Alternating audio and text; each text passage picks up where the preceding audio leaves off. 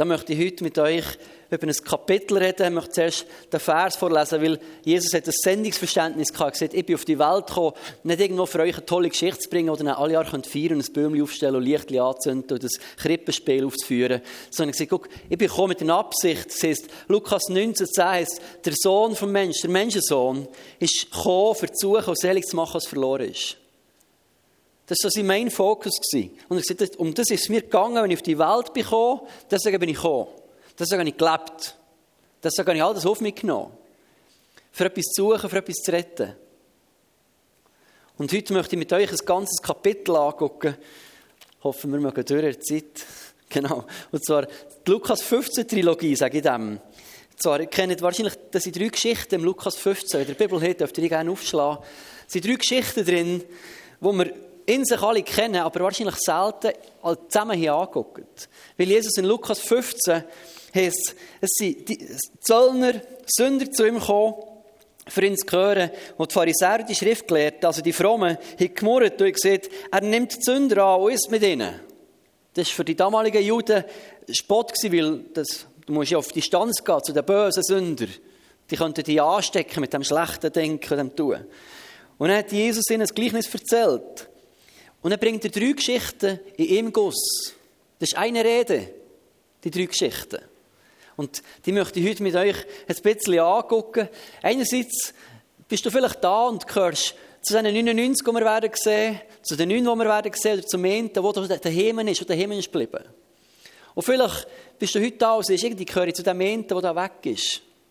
Und vielleicht hörst du im Nachhinein den Podcast, oder vielleicht auch keine Leute daheim, die den Podcast hören, und du gehörst schon zu einer von dieser Gruppe. Und ich möchte einladen, einfach dein Herz aufzusuchen heute Morgen und zu gucken, was Gott zu dir redet. Lass uns kurz zuerst die drei Geschichten mal angucken. Lukas 15, Neues Testament, der Bibel, genau, habe ich müssen bringen, hat heute aber gefragt. Ähm, ab Vers 8 ist die erste Geschichte von der, nein, das habe ich übersprungen, guck jetzt von lauter dummen Sachen erzählen. Ähm, ab Vers 4 kommt die erste Geschichte.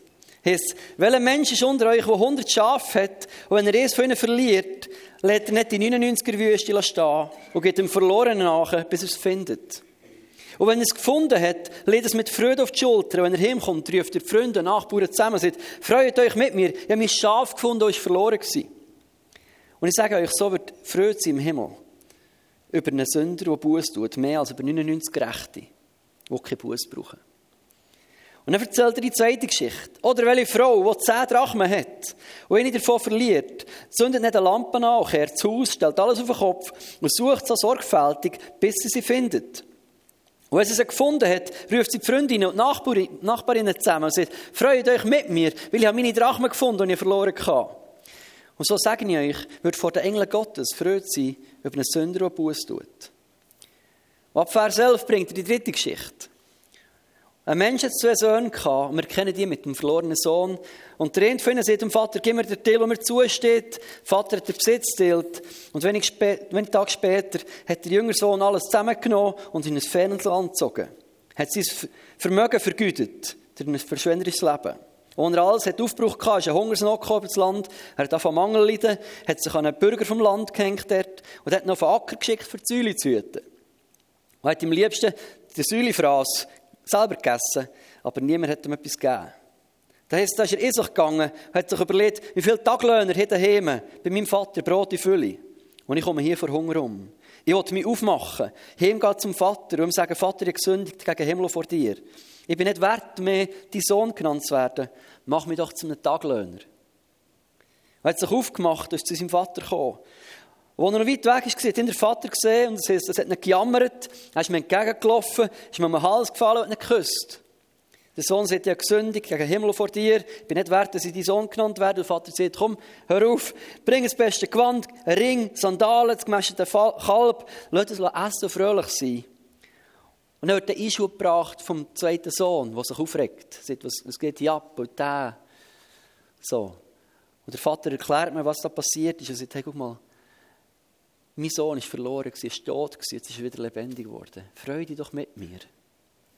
Und die Story hat, und die drei Geschichten hat Jesus diesen frommen Menschen erzählt, die Mühe hatten, sich zu freuen wenn die draussen, wenn die bösen Sünder, wenn die fiesen Zöllner, wenn die plötzlich zu Gott kommen, sagen sie, das kann nicht sein, das ist nicht gut.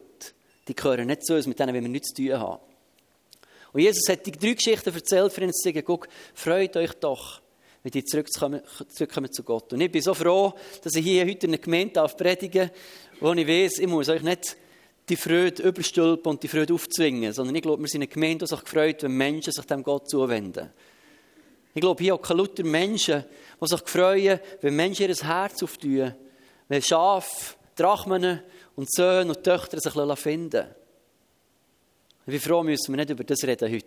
Müssen wir nicht Druck aufsetzen, sagen, freut euch doch, wenn sich mal jemand dem Gott zuwendet. Und gleich sind da drin ein paar Sachen, die ich mit euch heute angucken möchte. Ich sage, in diesem Kapitel ist so ein bisschen die Lukas 15 Trilogie.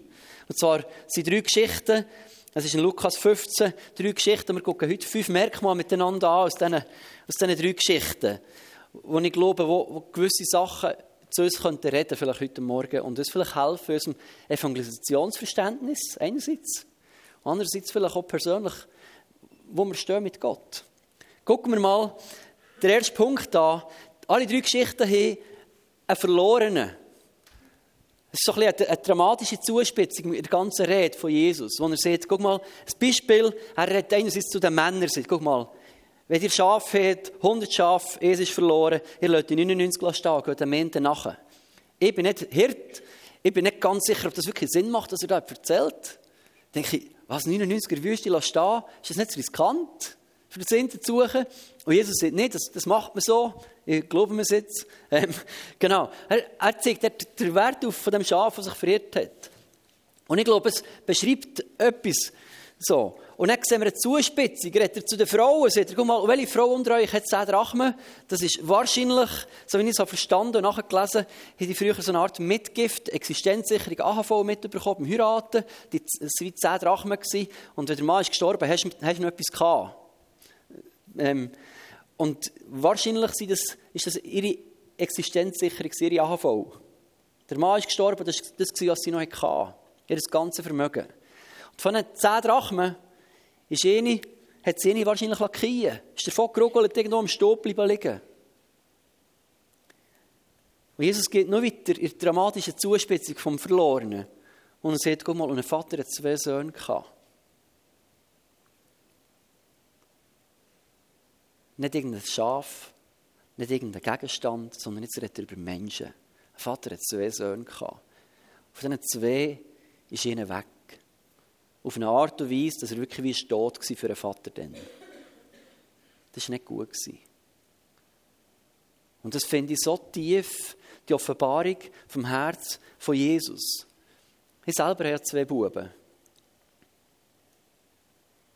Und die Vorstellung, dass einer von diesen zwei würde sterben, löst mir nicht aus von, ja, ich habe ja noch einen. Das ist einer von zwei.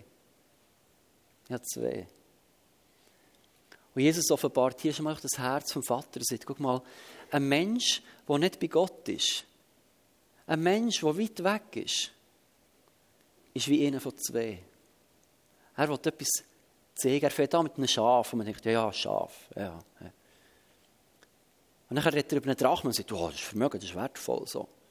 Aber ja, das ist, das ist eine Münze. So. Und dann kommt er auf Menschen zu sprechen. Und ich glaube, das ist schon für uns alle zusammen immer wieder ganz wichtig, wenn wir mit Menschen zu tun haben. Und wenn wir über Evangelisation reden oder darüber reden, dass Gott sich wünscht, Menschen zu sich herzuholen, dann geht es nicht darum, um die Dossen und die Sünder und die Bösen und die Schlechten und die Richtigen und die Frommen, sondern Jesus redet hier von Menschen, die extremen Wert haben. Er redet nicht darüber, was sie alles falsch gemacht und was alles schlecht ist passiert, sondern darüber, dass da Leute sind, die einen extremen Wert haben. Er betont den Wert und die Würde von dem Verlorenen. Und das ist mir ganz ein wichtiges Anliegen für, für, für, für uns, wenn du, wenn du siehst, ich gehöre zu den 99 oder zu den 9 oder zu dem einen Sohn, der daheim geblieben zu dem, der dem Vater noch nach ist, der daheim ist. Es ist mir wichtig, dass wir immer wieder die Haltung einnehmen können, wie Jesus, und sagt, guck, das, was weg ist, das, was noch nicht daheim ist, das ist nicht böse oder schlecht, verachtenswürdig oder falsch, sondern total liebenswert. Voller Würde und voller Wert. Dass wir immer die Perspektive vom Vater da einnehmen können, dass Jesus unser Herz erobern kann. Er konfrontiert ja in der dritten Geschichte den zweiten Sohn. Wo der zweite Sohn dem Vater sagt, guck, dieser, dein Sohn ist wieder heimgekommen. Und der Vater sagt, guck, dieser, dein Bruder. Wo er wie dreht, Perspektivenwechsel macht und sagt, guck mal, was ist mit deinem Herz, dass du nicht siehst, dass es dein Bruder ist. Ja, guck mal, was er alles hat falsch gemacht. Guck mal, wie er da ist. Aber es ist dein Bruder. Und gefreut dich doch, er ist heimgekommen.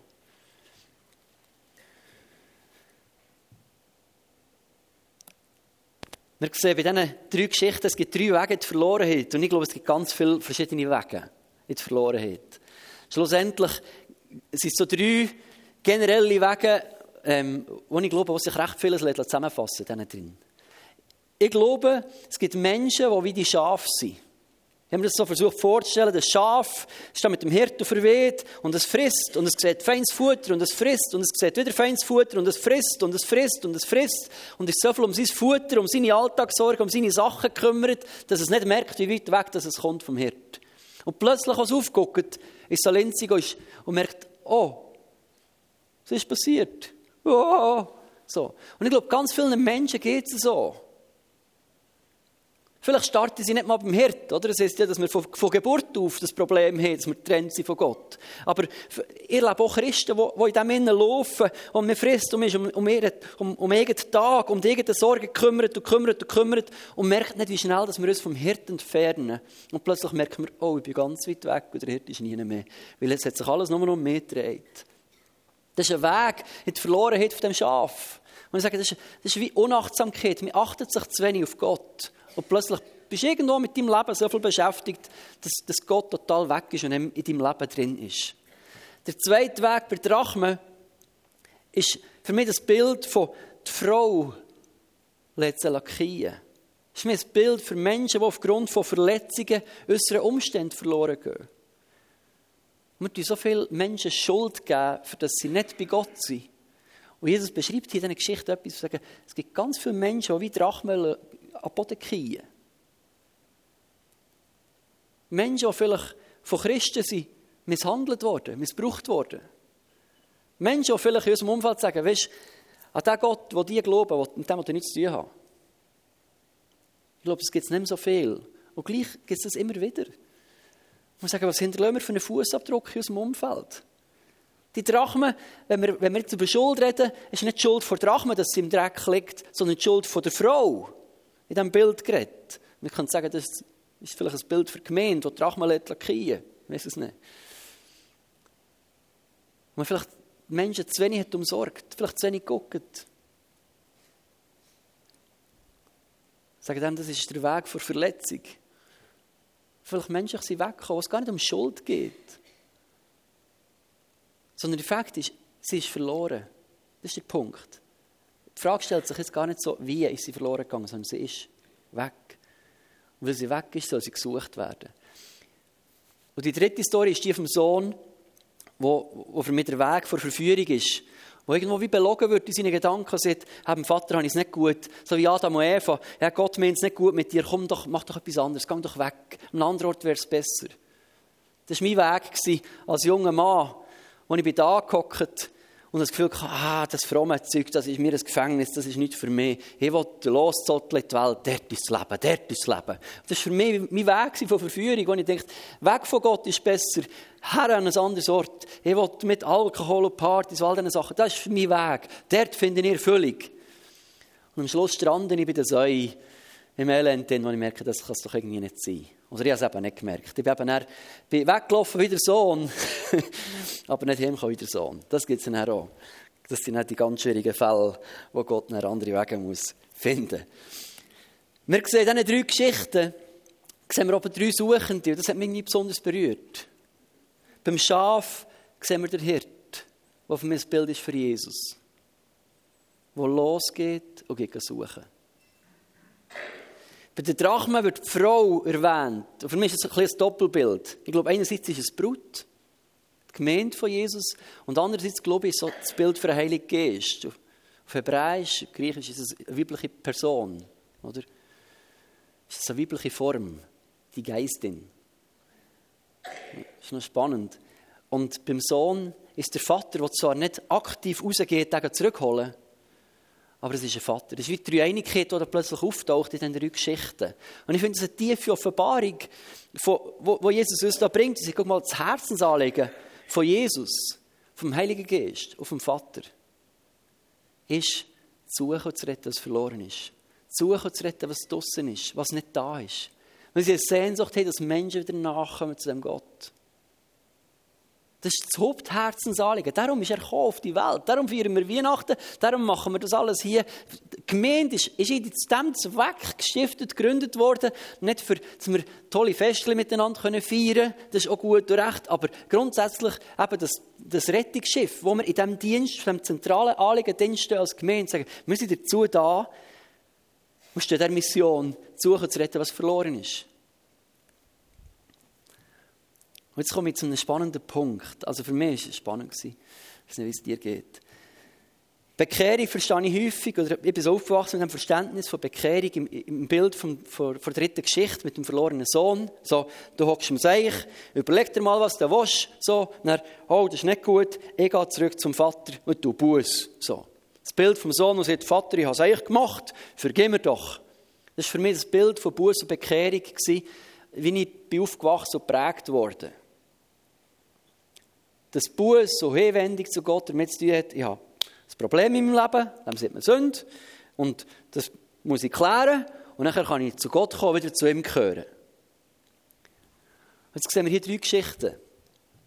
Die erste Geschichte ist der Hirt, der, der hergeht, das Schaf nimmt, auf seine Schultern lädt und hemdreht. Das ist mit der Weg vor Liebe. Ich glaube, ich weiß nicht, wie du bist zum Glauben gekommen. Ich glaube, es gibt viele hier, die sagen, ich bin ihnen geliebt worden. Ich war irgendwo suchend, gewesen, dann ist irgendjemand auftaucht, oder meistens sind es mehrere Leute, sie auftaucht und haben mich schmelzen als Eisblock. Die haben mich ihnen geliebt. Die haben mich nicht gefragt, wo du dich bekehren? Sondern irgendwie hat mich die Liebe gepackt und wie heim da. Und plötzlich bin ich daheim und gemerkt, hier wollte ich sein. Vielleicht hast du den Weg vom Schaf. Für mich war es genau der. Ich bin als verlorener Sohn gegangen und ich habe nicht nach Gott gefragt, ich nicht umkehren. Und plötzlich ist der Hirt gekommen, hat mich gepackt und gesagt, so, komm Benz, wir gehen heim. So. Mhm. Und gesagt, du gehörst irgendwie heim. Meine Bekehrung war keine klassische evangelikale Bekehrung von, oh ja, ich habe Fehler gemacht, es tut mir leid, vergib mir und darf jetzt zu dir gehören, sondern meine Bekehrung war irgendwie die, dass plötzlich Jesus vor mir steht, mich packt und ich weiß, oh, der hat mich gern wow, ich bin daheim. Und dann plötzlich ist ganz viel Dreck gekommen und ich oh, das sollte ich aufräumen. Mir ist das Aufräumen erst nachher gekommen, als ich daheim war. Das Aufräumen ist nicht gekommen, für heim zu kommen. Und dort, glaube ich, tun wir ganz vielen Menschen Unrecht oder legen wir ganz vielen Menschen so Balken in den Weg oder Hindernisse in den Weg. Sagen, du musst Sachen bereinigen und dann kannst du zu Gott kommen. Und Jesus beschreibt hier etwas von, von Buß, du sagt, du kommst heim und wenn du nicht daheim bist und weißt, wer du bist und wo du hergehörst und mit wem du sein willst, merkst du, oh, das ist nicht so passend hier. Und zwar nicht wegen den Leuten um, sondern wegen meinem Hirt, wegen meinem Vater.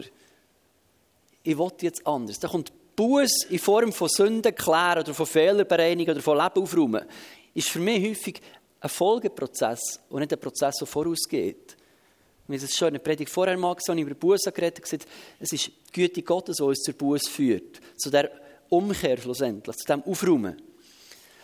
Der zweite Weg, für ihn zu kommen, ist die Frau. Wenn wir jetzt das Bild nehmen vom Heiligen Geist, ist es die Frau, die der Arm, das ist für mich die Gemeinde nachher, das ist so ein bisschen das Doppelbild. Der Heilige Geist, der die Gemeinde bewegt, ist der Arm, der in den Dreck anreckt und die Drachme packt. Und die Drachme tut auch hier nichts dazu. Drachma liegt tot im Staub. Es wird nicht darüber geäußert, dass sie irgendetwas sieht, dass sie nach Gott schreit, dass sie suchend ist, sondern sie liegt einfach im Staub, im Dreck. Und die Frau setzt alles dran, sie stellt das Haus auf den Kopf.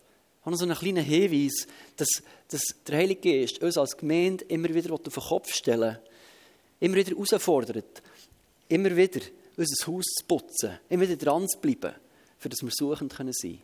Aber das ist ein anderes Thema. Aber das Bild vom übernatürlichen Wirken vom Heiligen Geist, und ich glaube, das ist der zweite Weg, neben dem, dass Menschen auch reingeliebt werden, haben wir auch wieder erlebt, dass Menschen übernatürliche Sachen erlebt. Plötzlich, wow, was ist denn das? Durch ein prophetisches Wort, durch, durch, eine, durch eine Gebetserhörung. Durch eine Heilung oder eine Berührung, wo irgendetwas ist passiert, übernatürliches Wirken, wo, wo die Brut sich hat brauchen vom Heiligen Geist und kraftvoll hat die Drachme gepackt. Und die Drachme ist nicht hingerugelt. Die Drachme ist nicht hochgestiegen aufs Gestell oder zurückgerollt in die Schachtel. Sie hat nichts dazu getan. Und Jesus beschreibt das als einen Bußprozess. Dann können wir uns vorstellen, dass nachher noch etwas kommt. Die Drachme ist immer noch dreckig, da kommt nicht das Putzen ja noch. Aber es geht darum, zu greifen und ihm zu tun. Und ich höre immer wieder Geschichten, die ich selber auch erlebt habe.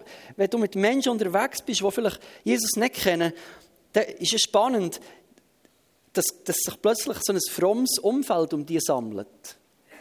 Wir könnten hier Bekehrungsgeschichte analysieren.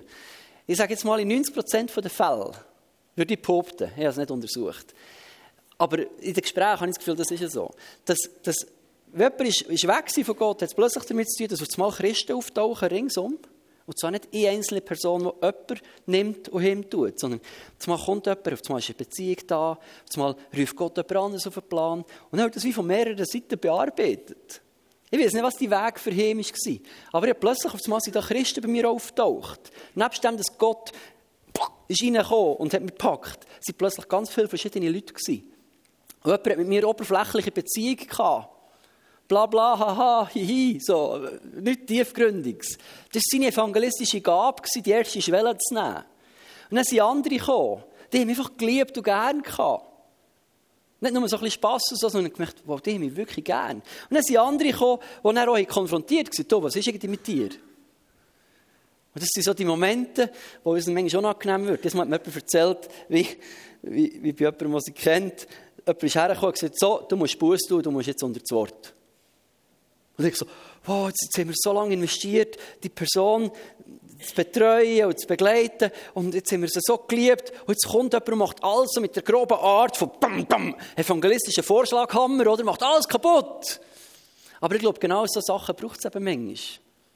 Aber geführt vom Heiligen Geist, sonst kann es wirklich ganz viel kaputt machen.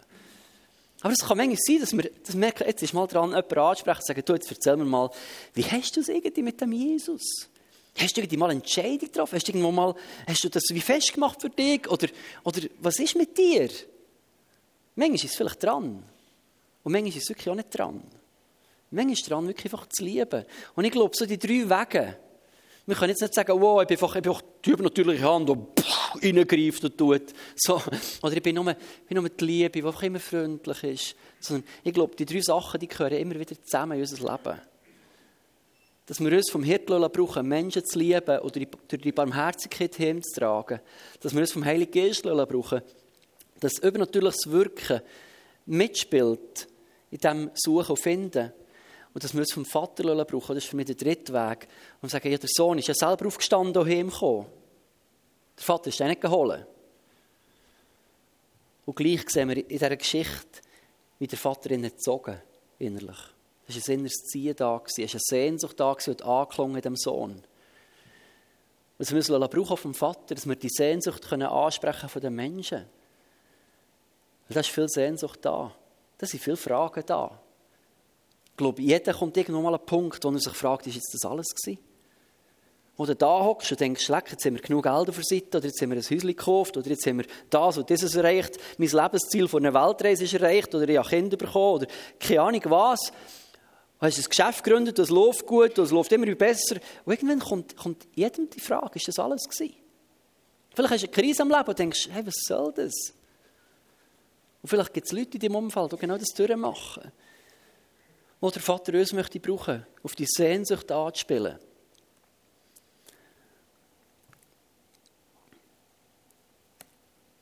Am Schluss hat jede Story die gleiche Aussage drin. Freut euch mit mir, um das geht's. Der Himmel jubelt, die Engel jubeln, der Vater jubelt, das Haus vom Vater jubelt. Das ist das Ziel, dass wir jubeln.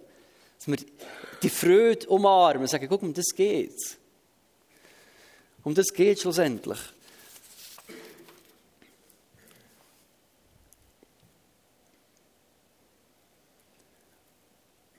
Und für mich ist da ein paar evangelistische Schlüssel drin.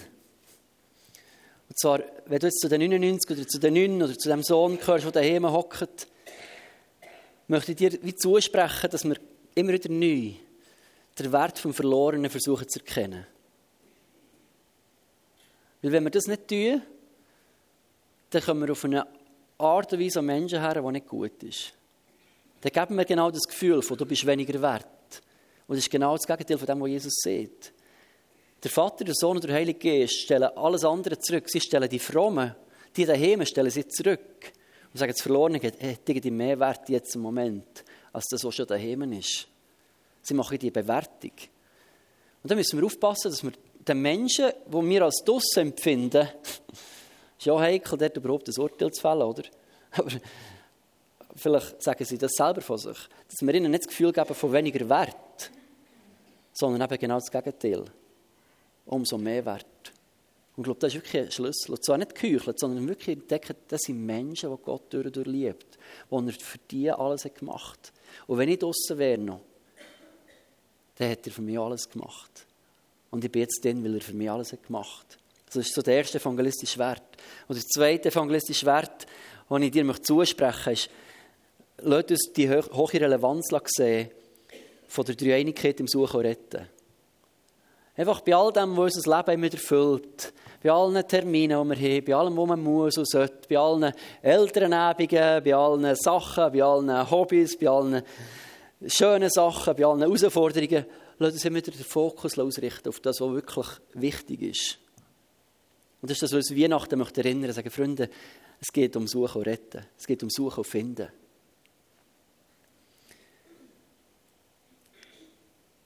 Und vielleicht siehst du, ich gehöre nicht zu den 99.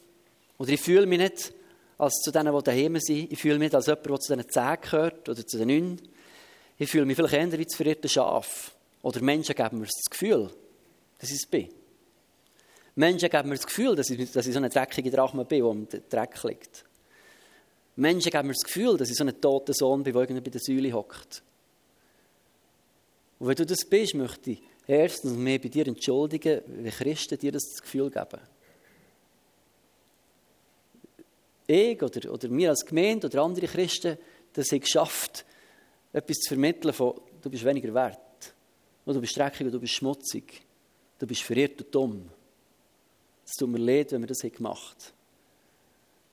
Es tut mir leid, wenn das in Zukunft wieder passieren wird. Wir geben uns wirklich Mühe. Und das ist nicht das, was wir wetten.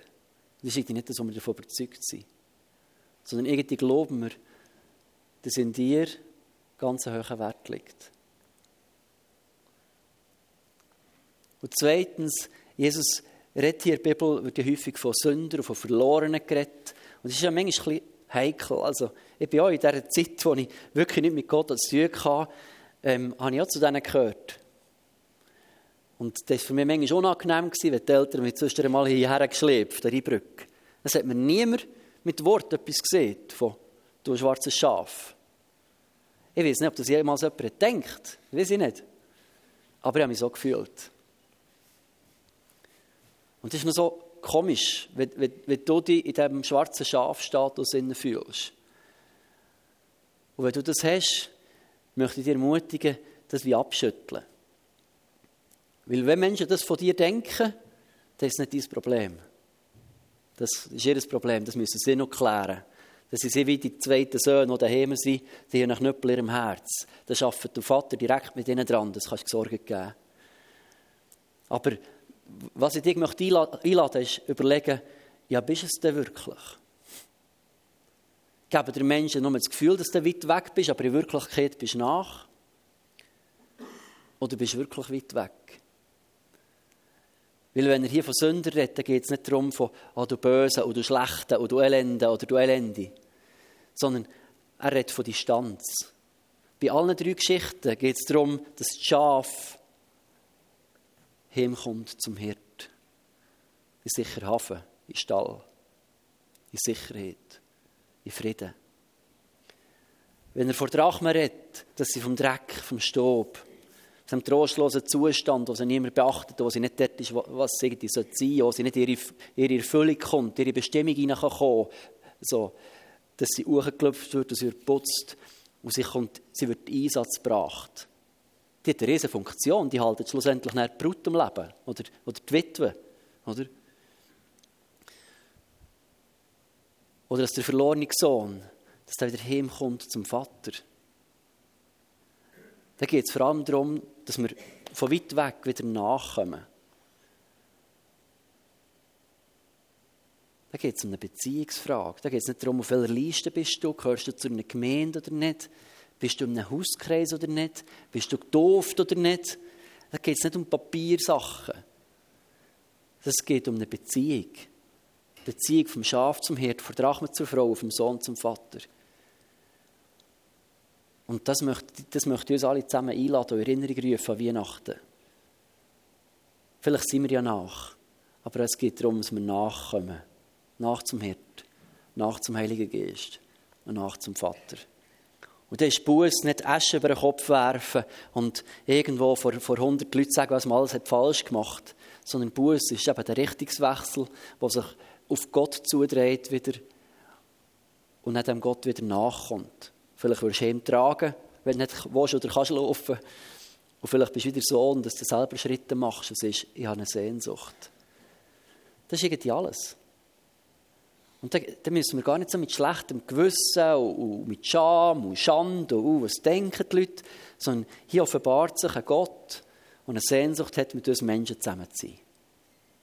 Und eine Sehnsucht hat, mit uns Menschen Beziehung zu haben. Das ist das Hauptanliegen der Dreieinigkeit. Und da redet Jesus, wenn er, wenn er darüber redet, und diesen drei Geschichten Bilder erzählt von Sündern, die Buß tun, fordert er da auch ein bisschen unser evangelistisches und evangelikalen Verständnis aus, oder? Genau. Ich würde gerne jetzt beten und dann gehen wir in eine Zeit hinein von, von, von Lobpreis und Abendmahl. Und ich glaube, es ist eine gute Möglichkeit, heute auch beim Abendmahl, wie eine Antwort zu geben auf die drei Geschichten. Vielleicht eben bist du bei denen, die sagen, ich bin daheim. Vielleicht ist man manchmal daheim, wie der zweite Sohn, schon ein bisschen weit weg, gleich wieder. Es ist eine Möglichkeit, wieder herzukommen zum Vater, ihm nachzukommen. Vielleicht bist du ganz nach daheim. Und es geht auch darum, heute, wenn wir das Abendmahl nehmen, zu sagen, Vater, ich möchte den Fokus von dir übernehmen für mein eigenes Leben. Dass ich ein Anliegen bekomme für Menschen, die draussen sind. Für das sie dich erleben dürfen. Durch die Liebe, die Kraft und die Offenbarung vom Vater. Und vielleicht bist du eben jetzt von diesen 99, bist du jetzt von diesen 10. Oder der andere Sohn, der weggelaufen ist, und du merkst, ich bin, ich bin irgendwie weg. Ich bin nicht nach. Und wir müssen nicht darüber reden, wie weit das ist. Am Schluss ist immer Einladung, heimzukommen. Und so, wenn wir heute ein Abendmahl feiern, wie wir das wie immer als offenes Abendmahl feiern, wo alle eingeladen sind, an den Tisch zu kommen und sagen, ich möchte gerne mit dem Gott leben, ich möchte gerne nachkommen. Ich möchte gerne mit dem Jesus unterwegs sein. Das ist so eine Antwort, die wir heute Morgen auf die Predigt geben können. Du kannst auch, wenn du merkst, ich bin noch nicht so weit, ist das total okay. Du darfst einfach bleiben hocken.